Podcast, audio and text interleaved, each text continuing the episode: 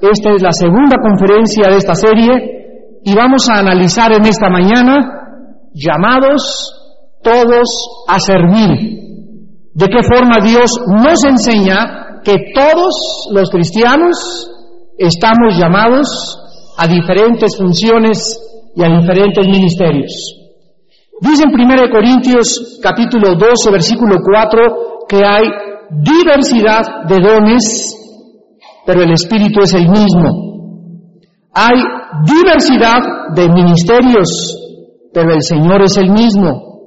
Hay diversidad de operaciones, pero Dios, que hace todas las cosas, es todos, en todos es el mismo. Observen ustedes que el que reparte los dones es el Espíritu Santo. El que reparte los ministerios es Cristo. Y el que administra las operaciones es el Padre. Aquí encontramos a las tres personas de la Trinidad involucradas en la obra a la que tú y yo fuimos llamados. Dice el versículo 7, pero a cada uno, y aquí nos muestra que todos los cristianos, sin ninguna excepción, tenemos dones espirituales. A cada uno le es dada la manifestación del Espíritu para provecho. La palabra provecho en el griego significa para el bien común. O sea, Dios, vamos a, comenzar a entender esto en esta mañana, Dios me da un don, ya sean lenguas, ya sea sabiduría, ya sea enseñanza, ya sea palabra de conocimiento, ya sea sanar, todo lo que Dios me da a mí y todo lo que Dios te da a ti, me lo da para que yo lo dé para edificarlos a todos ustedes, para que tú edifiques a todos alrededor. Dios no me da nada para mí mismo, me lo da para edificar. Cuando yo recibo y yo entrego, me edifico automáticamente. Entonces, es importante esto porque tenemos que aprender cómo administrar lo que Dios nos da. Si Dios me da mucho tiempo, es para que yo dé tiempo a la obra. Si Dios me bendice con dinero, es para que yo entregue ese dinero a la obra. Si Dios me da un talento, es para que yo lo use, no lo entierre, sino para que lo dé a la obra. Desde el principio de la creación, Dios le dijo a Abraham, te bendeciré para que tú seas bendición a los demás. En ti serán benditas todas las naciones de la tierra. La bendición entró con un hombre, Abraham, y todas las naciones hemos compartido la bendición que Dios le dio a este hombre hace miles de años. Dice el versículo 8, porque a este, o sea, a Pancho, les dada por el Espíritu palabra de sabiduría, a otro palabra de ciencia, según el mismo Espíritu, a otro fe por el mismo Espíritu, a otro dones de sanidades por el mismo Espíritu, a otro el hacer milagros, a otro profecía, a otro discernimiento de espíritus, a otro diversos géneros de lectación de lenguas. Observen ustedes a otro otra cosa, a otro otra cosa, a otro otra cosa, pero todas estas cosas, uno y el mismo es cada uno en particular como él quiere.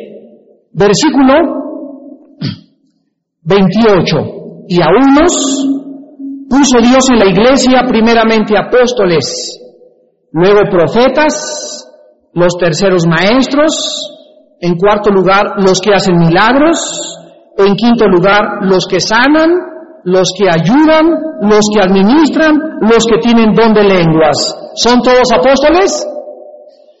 ¿Cuál es la respuesta que le damos a Dios? La respuesta es no. Ya lo vimos, que a uno les da una cosa, a otro otra cosa. No todos somos apóstoles. ¿Son todos profetas? No, ¿verdad? ¿Son todos maestros? No. ¿Todos hacen milagros? No. ¿Tienen todos dones de sanidad? No. ¿Hablan todos lenguas? No. ¿Interpretan todos? No. Entonces, no todos tenemos lo que se escribe aquí. Pero una cosa se nos dice en el versículo 31, que procuremos los dones mejores, pero aún hay un camino mucho mejor que el de los dones espirituales. Y comienza en el capítulo 13 el camino que se le llama del amor. Y entre el capítulo 12 de Corintios y el capítulo 14 de Corintios como un sándwich, en medio está el capítulo 13, que se ha nombrado el himno del amor. ¿Qué significa esto? Que entre dos capítulos dedicados a dones espirituales, uno el capítulo 12 y el capítulo 14 para reglamentar y establecer el orden en la iglesia del don de lenguas, se nos pone en medio el capítulo 13 para recordarnos que los dones que recibimos de Dios son para que yo los entregue, para que yo los use, para que el cuerpo de Cristo sea edificado. Pero para que yo pueda recibir este don y poderlo entregarlo y beneficiar a mis hermanos y a mis hermanas en Cristo, necesito operar en el amor. Si tú eres una persona, por ejemplo, amargada y recibes un don de enseñanza, cuando tú enseñes vas a enseñar con amargura. Si tú recibes el don de lenguas y no operas en el amor, vas a hablar en lenguas todo el tiempo y vas a tropezar a mucha gente y muchos van a creer que estás loco, sobre todo los nuevos en Cristo. Porque no entiendes para qué es el don de lenguas, no lo has usado porque no estás operando en el amor. Cuando tú recibes el don de sanidad, vas a comenzar a querer orar por los enfermos solamente para levantar tu ego, para creer que tienes algo y que tienes poder de poder sanar a la gente. Si nosotros no operamos en el amor los dones, los dones se convierten en tropiezo de los miembros del cuerpo de Cristo. Y esta es la razón por la cual en 1 Corintios capítulo 14 el apóstol Pablo dice en el versículo 23, si toda la iglesia se reúne en un solo lugar y todos hablan en lenguas y entran indoctos o incrédulos, ¿no dirán que están locos? Dice el versículo 26, que hay pues hermanos, cuando nos reunimos, cada uno tiene salmo tiene doctrina, tiene lengua, tiene revelación, tiene interpretación. Hágase todo para edificación. Si no va a edificar el cuerpo de Cristo, entonces no estamos operando en el amor del Señor. Muchos creen que si no operan o si no son apóstoles o si no son profetas o si no son evangelistas o si no son pastores, o si no son maestros, los cinco ministerios que menciona Efesios 4:11, si no son alguna de esas cosas, no creen que han sido llamados a servir a Dios. Y esto es un grave, gravísimo error, porque muchos cristianos creen que si pueden servir a la iglesia, tienen que ser apóstoles, o profetas, o evangelistas, o pastores, o maestros. Pero nosotros, cuando leemos la Biblia, nos encontramos con lo siguiente. Estos cinco ministerios de Efesios 4:11 son, se llaman ministerios para gobernar y dirigir la iglesia. Solamente los apóstoles o profetas o evangelistas, pastores y maestros están en el púlpito y gobiernan y dirigen la iglesia, le dan rumbo a la iglesia. Son ministerios para todas las iglesias. Pero Dios ha llamado a muchos otros hombres y a muchas otras mujeres a no ser ni apóstol, ni predicador, ni maestro, ni pastor. Te llamó para ser dentista. Te llamó para ser arquitecto. Te llamó para ser carpintero. Te llamó para ser mecánico. Te llamó para ser plomero. Te llamó para cargar solamente un maletín durante toda tu vida. Y estos ministerios que no son los cinco del gobierno de la iglesia, los encontramos en el libro de Romanos, capítulo 12, y dice el versículo 4 en adelante, Romanos 12, 4, porque de la manera que en un cuerpo tenemos muchos miembros, pero no todos los miembros tienen la misma función. Esto tiene que quedar claro en esta serie de cómo se forma un líder. El hecho de que haya cinco ministerios de apóstol, profeta, evangelista, pastor y maestro y que gobiernen y dirijan la iglesia, no significa que los otros no sean importantes. Porque la diferencia no está en la importancia, porque ante Dios, ¿qué haríamos aquí con los hermanos que cargan, por ejemplo, en la iglesia? Si llegáramos acá y no hubiera todo montado y el sonido y los electricistas y todo lo que tenemos, no habría sermón. El sermón solamente es la culminación de la obra de un cuerpo de hormiguitas que todos trabajan haciendo lo que les corresponde. Entonces, muchos creen, no, el importante ya llegó el predicador, él es el importante, él es el centro, él es la estrella. Sin embargo, no es así a los ojos de Dios. Es lo mismo que en el matrimonio. El, el, varón no es la estrella, no es el más importante el varón, aunque diga que es la cabeza de la mujer. La mujer es importante para Dios al grado que dice la Biblia, los dos somos coherederos los dos somos hijos de Dios y en Cristo no hay varón ni mujer. En importancia no somos más importantes el varón que las mujeres, ni las mujeres que los hombres. Somos igual de importantes para Dios. La diferencia está en la función. Él tiene la función de dirigir la casa, de gobernar la casa. Ella tiene la función de seguirlo, apoyarlo, echarle, echarle porras. Pero ella no es inferior a él. El hecho que tenga una función diferente no implica que sea menor que él. El hecho que muchos de ustedes no prediquen ni sean maestros no quiere decir que no sean importantes para el cuerpo de Cristo. Porque así como el cuerpo tiene el hígado y el riñón y las coyunturas que nos unen y los brazos y los oídos y todo es absolutamente una armonía, una unidad, así es exactamente la iglesia. Dice en Primera de Corintios, bueno, ahorita regresamos a Romanos 12, versículo 2, 12. Porque así como el cuerpo es uno, o sea, la anatomía humana se usa como un ejemplo, y tiene muchos miembros, brazos, piernas, el oído, la oreja, pero todos los miembros son del cuerpo, siendo muchos, son solo un cuerpo, así también Cristo. Aquí se nos presenta la anatomía humana para compararla, para que tengamos una idea de algo que es invisible y que es, y que es profundísimo. Así como el cuerpo tiene brazos, piernas, orejas, así también somos la iglesia.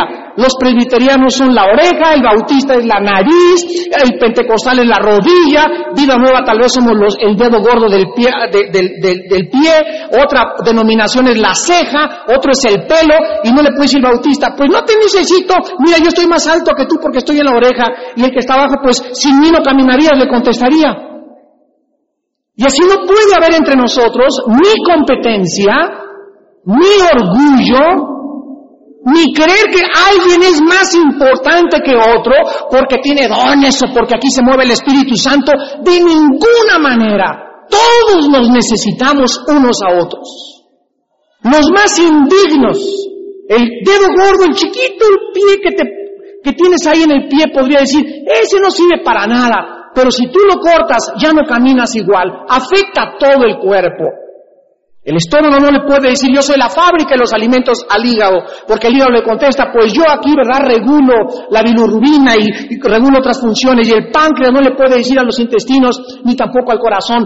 Todos absolutamente los órganos dentro del cuerpo y los miembros ayudan para que tengamos salud. La armonía de los órganos es lo que se llama salud. ¿Qué significa tener salud? Tener todo el cuerpo funcionando en armonía.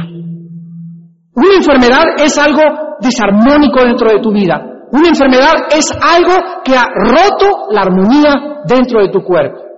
Entonces así cuando una iglesia, una denominación comienza a tener cáncer, infecta a todo el cuerpo y a todos nos afecta. Cuando una iglesia es levantada y cuando una iglesia es felicitada por el, por el gobierno, por Dios, a todo el cuerpo debe de alegrarle, porque si nos gozamos, nos gozamos todos juntos y nunca nos debemos de creer que somos más importantes que los demás. Si no entendemos esto, jamás comprenderemos cómo funciona el cuerpo de Cristo. Les voy a dar algunas escrituras Apunten solamente el versículo porque voy a ir muy rápido, que nos van a ilustrar la verdad de que cada cristiano tiene un llamado importante. Todos.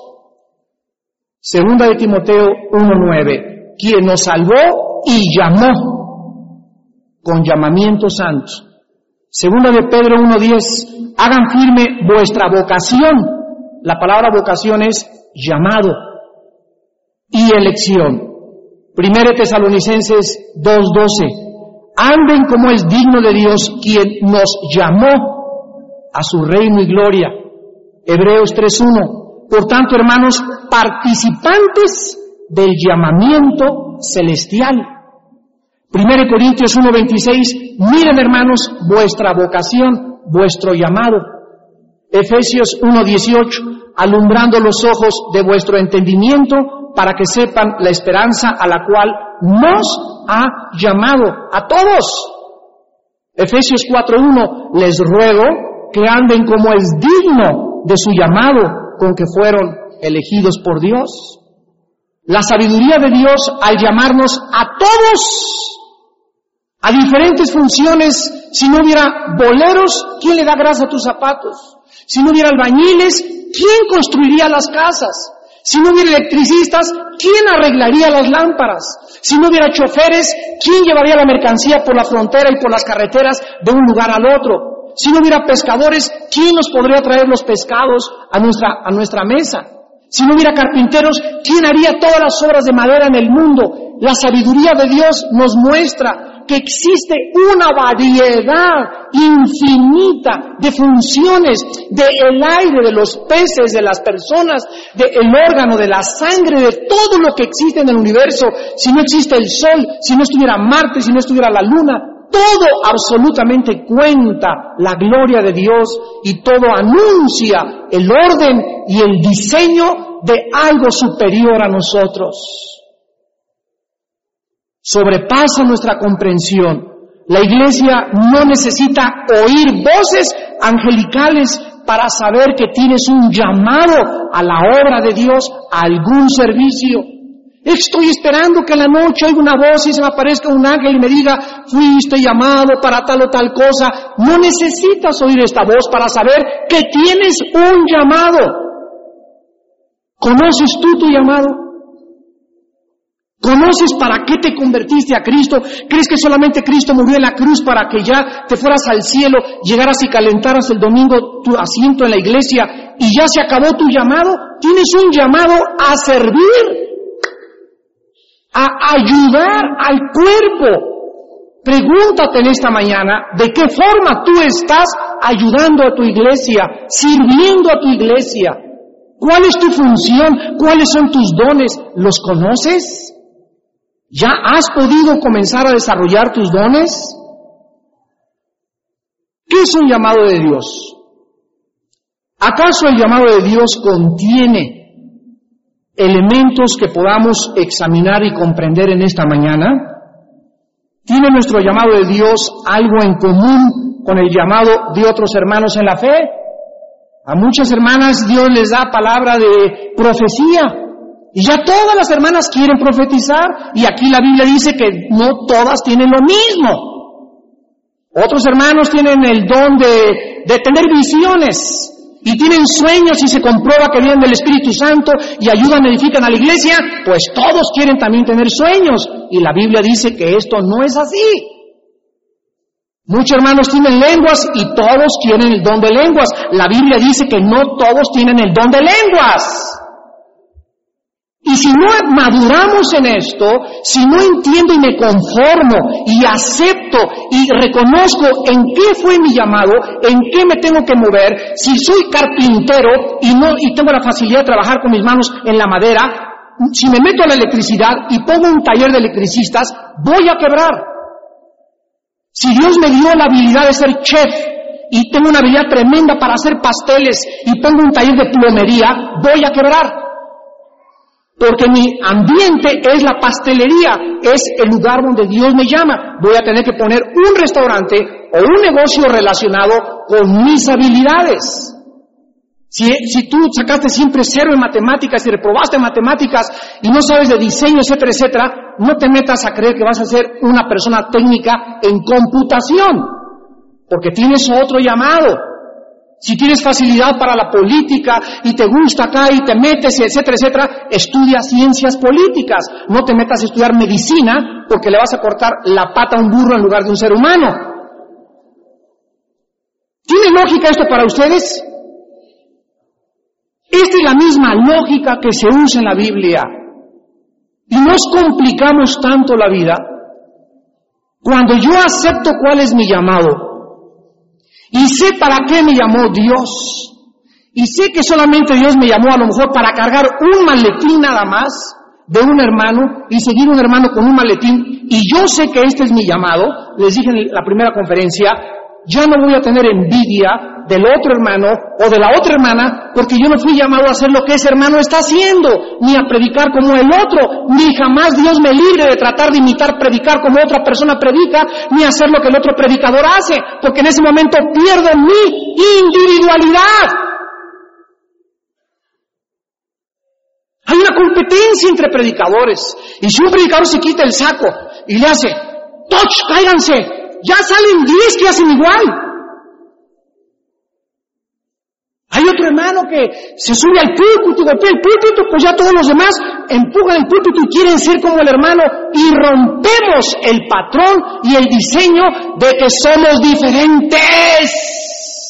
No hay nadie en el mundo igual a ti. Nadie se parece, nadie tiene tus ojos, ni tu nariz, ni tus orejas, ni tu estatura, ni eres tan peculiar, somos tan peculiares a los ojos de Dios.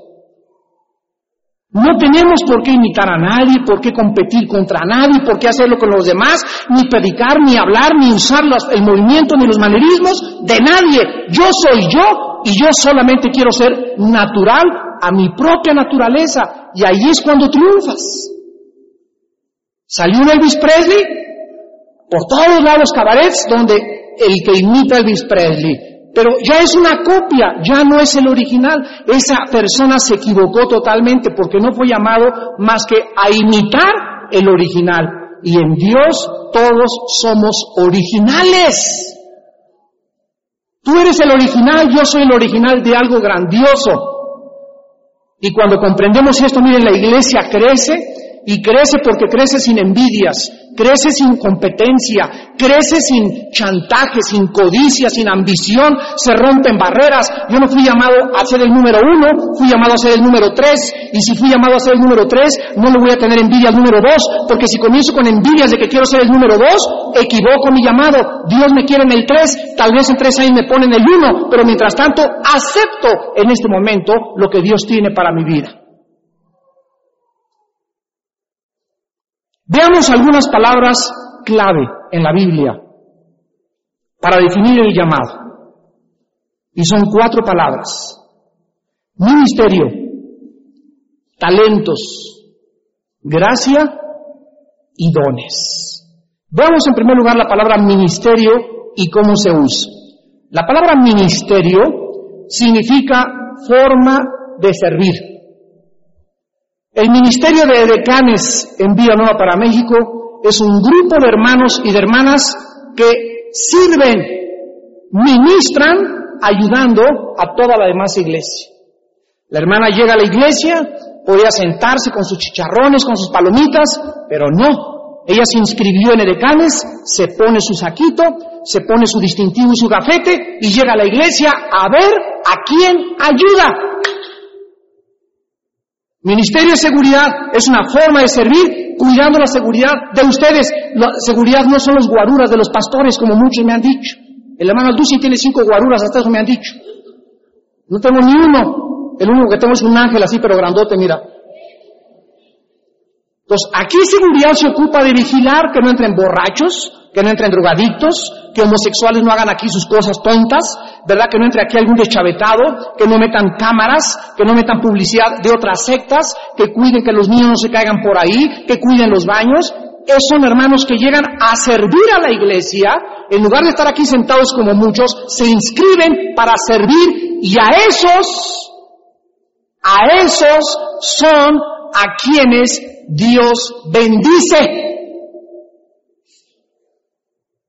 Y premia y recompensa cuando su trabajo y su labor es permanente, perseverante y no se desaniman. Dios no es deudor para no pagarle el amor a muchos de ustedes que han tenido por la iglesia y por los santos.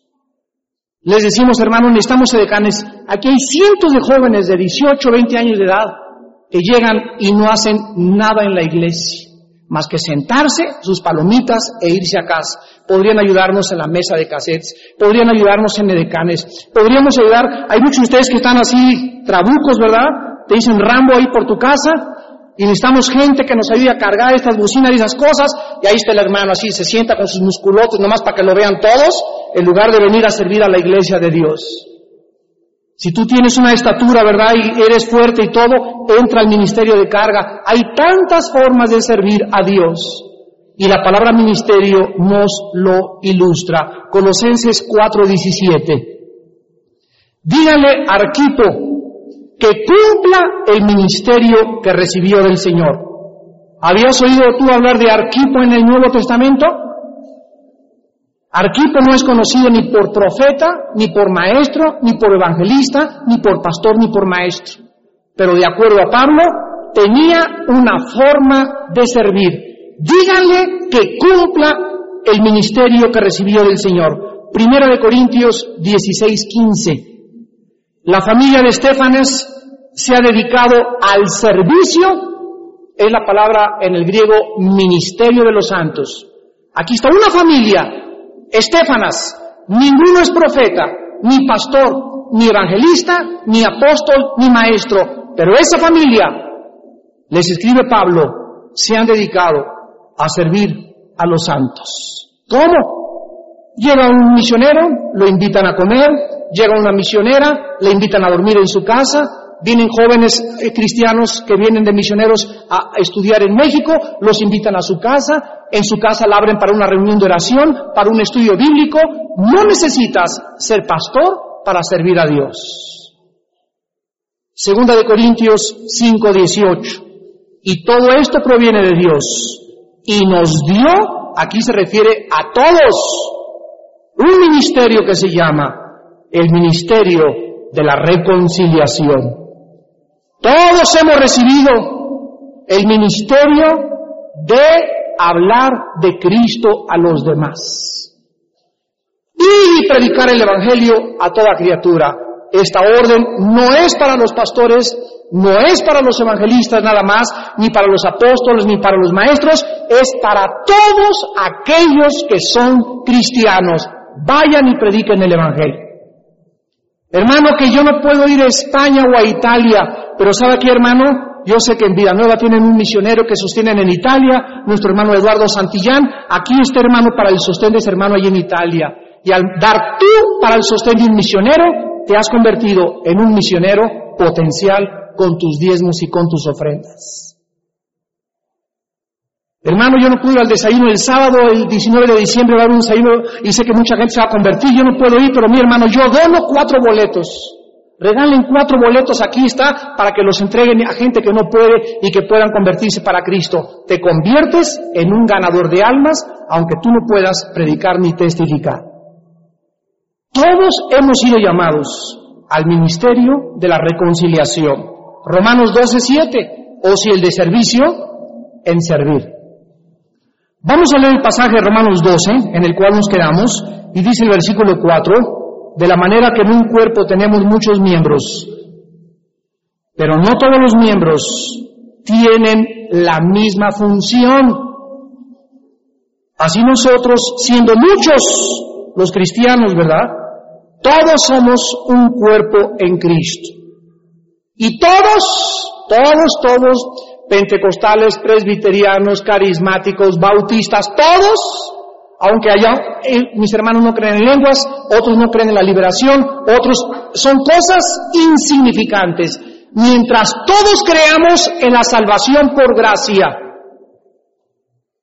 mientras todos creamos en la sangre de Cristo como la única forma en la que el pecador es lavado de sus pecados, Mientras todos creamos que Cristo fue Dios en la carne, y mientras todos creamos que la Biblia es la palabra de Dios, no importa el membrete, como te llames, si crees en lenguas o si bautizas por chapuzón o por inmersión o en la regadera o si no crees en la liberación, aunque no creas en esas cosas, eres mi hermano y mi hermana en Jesucristo. Y mi obligación es amarte, recibirte, bendecirte, orar por tu vida y nunca perseguirte ni atacarte, nunca.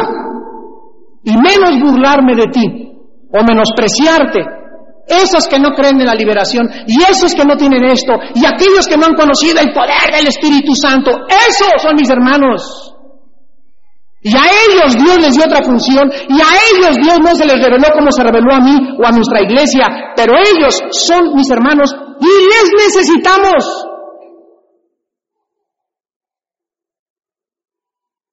Sin ellos no seríamos el cuerpo de Cristo. Sin ellos el cuerpo de Cristo estaría mutilado. Muchos se creen el ombligo, el centro de todo lo que es. Todos los cristianos, en resumen, tenemos el ministerio de ser siervos. Todos. De ayudar, de servir a la casa del Señor. ¿Sirves tú en tu iglesia? Ustedes que me escuchan por la televisión, que están viendo la televisión, qué rico ver tu televisión y ver el programa de enlace, pero no solamente te conformes a tener una iglesia electrónica en tu casa. Te pregunto, tú que estás viendo la televisión, ¿sirves en tu iglesia? ¿Qué haces en tu iglesia? ¿Cuántas veces le has prestado tu carro al pastor?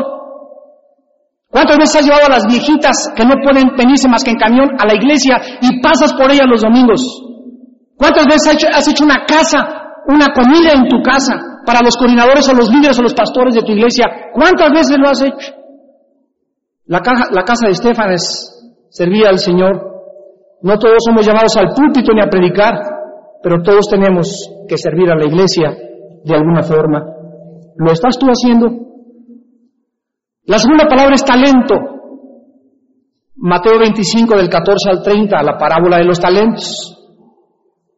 Cristo cuenta una parábola de los siervos que recibieron talentos de acuerdo a sus capacidades. Muchos de ustedes que nos escuchan tuvieron la oportunidad y la gracia que vamos a continuación a estudiar de Dios de acabar una carrera. Muchos de ustedes tienen una memoria prodigiosa, una habilidad increíble para la computación, otros de ustedes tienen una habilidad tremenda para ventas, para mercadotecnia, que el otro no tiene. El otro hermano es medio bruto, medio menso, y como que no agarra la onda en muchas cosas. Y tú recibiste todas estas cosas, tú recibiste más talentos. Esto es lo que es la segunda palabra que tenemos que usar. Hay otros hermanos que no tienen la misma inteligencia que tú tienes ni tuvieron la oportunidad de acabar ni la primaria. Y están esforzándose y están haciendo lo posible. Y nunca jamás podremos menospreciarlos ni decir que somos más inteligentes. Recibieron menos que otros. Cuando Cristo venga, ¿a quién creen que le va a pedir más? Al que más talentos o habilidades recibió. Al otro, el pobre indito, te puja ahí que nomás, que nomás estuvo sembrando la tierra con su burrito, le, le, preguntará a Cristo cuando venga cómo sembró la tierra, si le echó ganas para sembrar la semilla, cómo trató a su familia, pero a otros que les ha dado muchos talentos, habilidades, capacidades musicales. ¿Cuántos de ustedes saben tocar la guitarra y ya vinieron aquí a hablar con el director de alabanza? Hermano, póngame la banca, cuando alguien falte, yo le arrastro, mire, yo le toco, ¿verdad? Y no solamente eh, música del mundo, sino que también quiero aprender a tocar himnos cristianos, ya veniste a reportarte para formar parte de la alabanza, ahí tienes un don que lo estás enterrando. ¿Cuántos de ustedes tienen dos o tres camionetas de carga? Y han venido con los pastores, hermano, en los desayunos, ¿saben cuánto pagamos de aquí al Coronado? Dos mil pesos de viajes de carga, en llevar todo el sonido y todos los instrumentos y todo el equipo y regresarlo para acá cuando vamos a Toluca. ¿Por qué? Porque no hay hermanos que lleguen, hermano, ahí está mi camioneta, úsela en el desayuno, úsela el domingo, no la uso en estos días, es de ustedes, úsela para la gloria de Dios. Estás enterrando tus camionetas porque no has entendido cómo desarrollar tus talentos, lo que Dios te ha dado. En tercer lugar tenemos la palabra gracia. Y esta palabra viene del griego charis, que significa un regalo que no merecemos. Miren ustedes, aquí no estamos hablando de la gracia salvífica. Cuando yo recibí a Cristo, Dios me dio una gracia de creer en Él. Sin haber hecho ninguna obra, me regaló Dios la salvación ya soy cristiano. Ahora camino ya con la salvación y necesito la misma gracia que Dios me dio para salvación, la necesito para caminar con Él todos los días. Sin esta gracia yo no puedo servir a Dios. Esta se llama la gracia santificante. Una es la salvífica, esta es la santificante. ¿Cómo se define la gracia que vamos a mencionar? Es la habilidad o el poder que Dios nos da para poder hacer su obra. Todos los días tengo que educar a mis hijos, todos los días tengo que tomar decisiones, todos los días tienes que tomar decisiones en tu taller, en tu trabajo, en tu bufete, en tu oficina. Si yo quiero ser padre, si quiero ser ingeniero, si quiero ser dentista, si quiero ser predicador, no importa lo que sea, y no tengo la gracia de Dios, estoy operando en la carne. Estoy operando bajo mi propio juicio, estoy siendo sabio en mi propia opinión, porque no estoy operando bajo la gracia de Dios. Lucas 2.40, el niño crecía y se fortalecía y la gracia de Dios era sobre él. Vean esto. Cristo crecía, crecía, crecía y no tuvo un momento en su vida gracia, sino que conforme iba creciendo, que dice, gracia, iba teniendo más gracia, más gracia, más gracia, durante todo su crecimiento, Cristo el Hijo de Dios, creció en gracia, en gracia, en gracia, en gracia. Esta es la gracia que estamos estudiando. Aquella que durante toda mi vida, mañana necesito gracia sobre gracia y el jueves y el viernes, y esta gracia viene todos los días del cielo para poder hacer la obra de Dios. Juan 1.14, y aquel verbo fue hecho carne, lleno de gracia y de verdad. Cuando Cristo entró a los 30 años, la gracia de Dios había llegado a su máxima capacidad.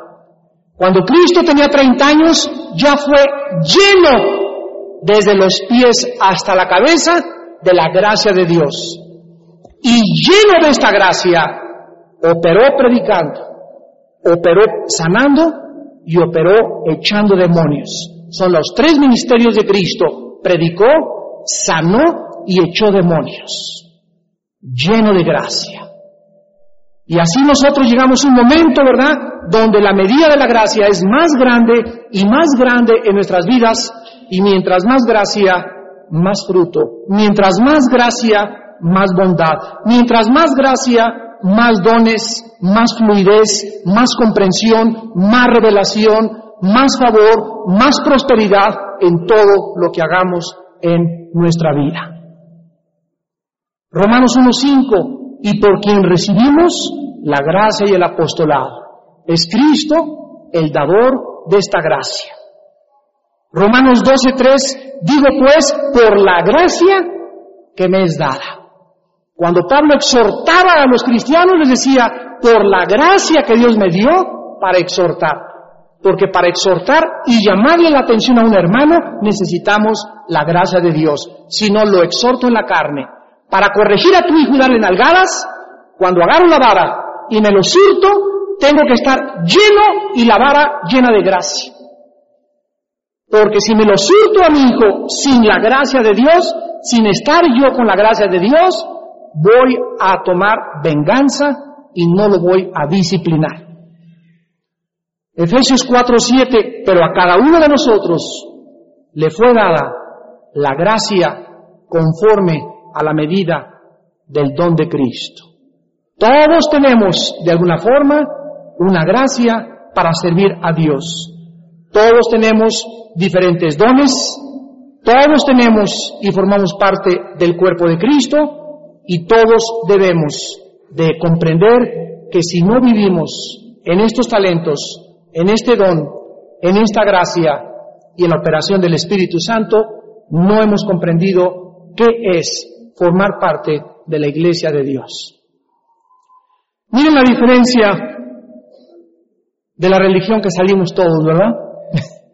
Yo cuando iba a mi, a mi religión antes de ser cristiano, iba de 11 a 12 y me iba, ya fuiste a misa, me decía mi mamá, ya cumplí. Y era todo mi obligación. Miércoles de ceniza, me echaban cenicita, cuando días festivos cumplí con los ritos, las ceremonias, esto se llama la religión. Y Dios nos salva de la religiosidad y nos convierte en instrumentos vivos de su gracia y de su alabanza. Y ahora todo lo que hacemos, lo hacemos conscientes de que es un deber no impuesto, ahora nos nace servir y ayudar a los demás, porque de gracia recibimos, de gracia damos.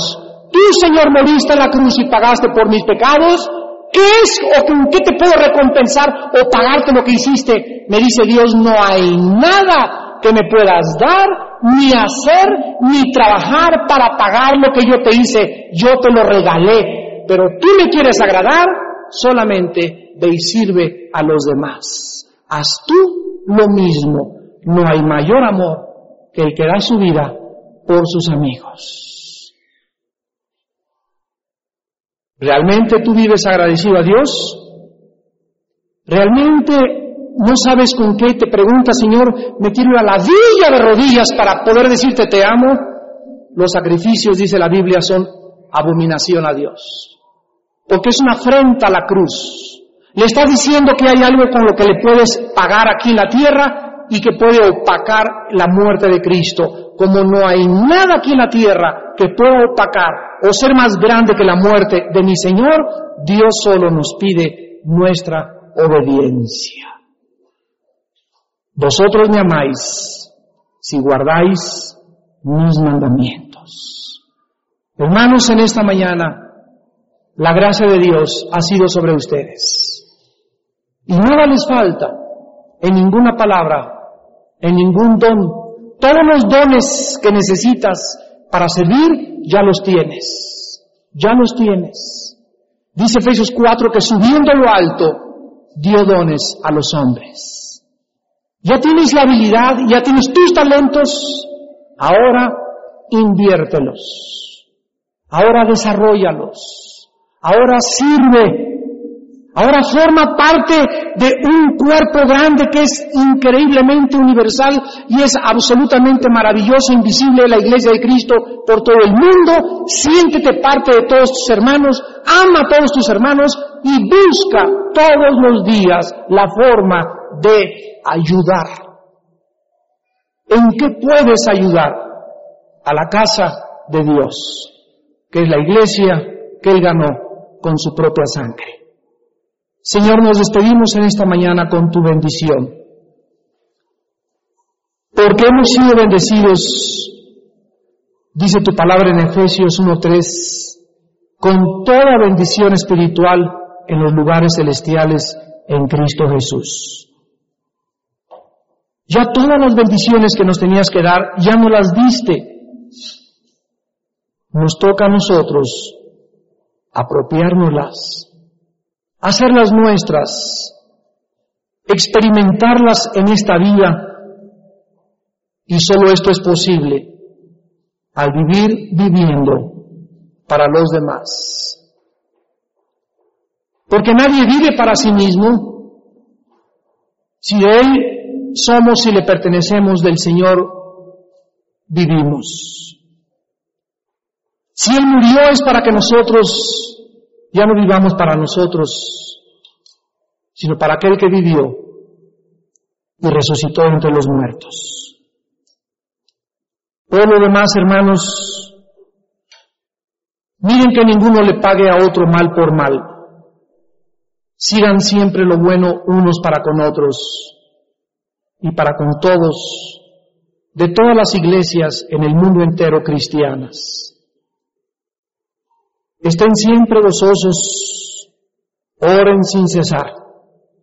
Den gracias en todo porque esta es la voluntad de Dios para con vosotros en Cristo Jesús.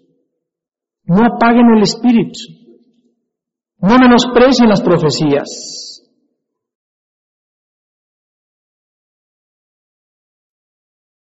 Absténganse de toda especie de mal y el mismo Dios de paz lo santifique por completo. Y todo vuestro ser, espíritu, alma y cuerpo, sea guardado irreprensible para la venida de nuestro Señor Jesucristo. Fiel es el que los llama, el cual también lo hará. La gracia de nuestro Señor Jesucristo sea con vosotros. Amén.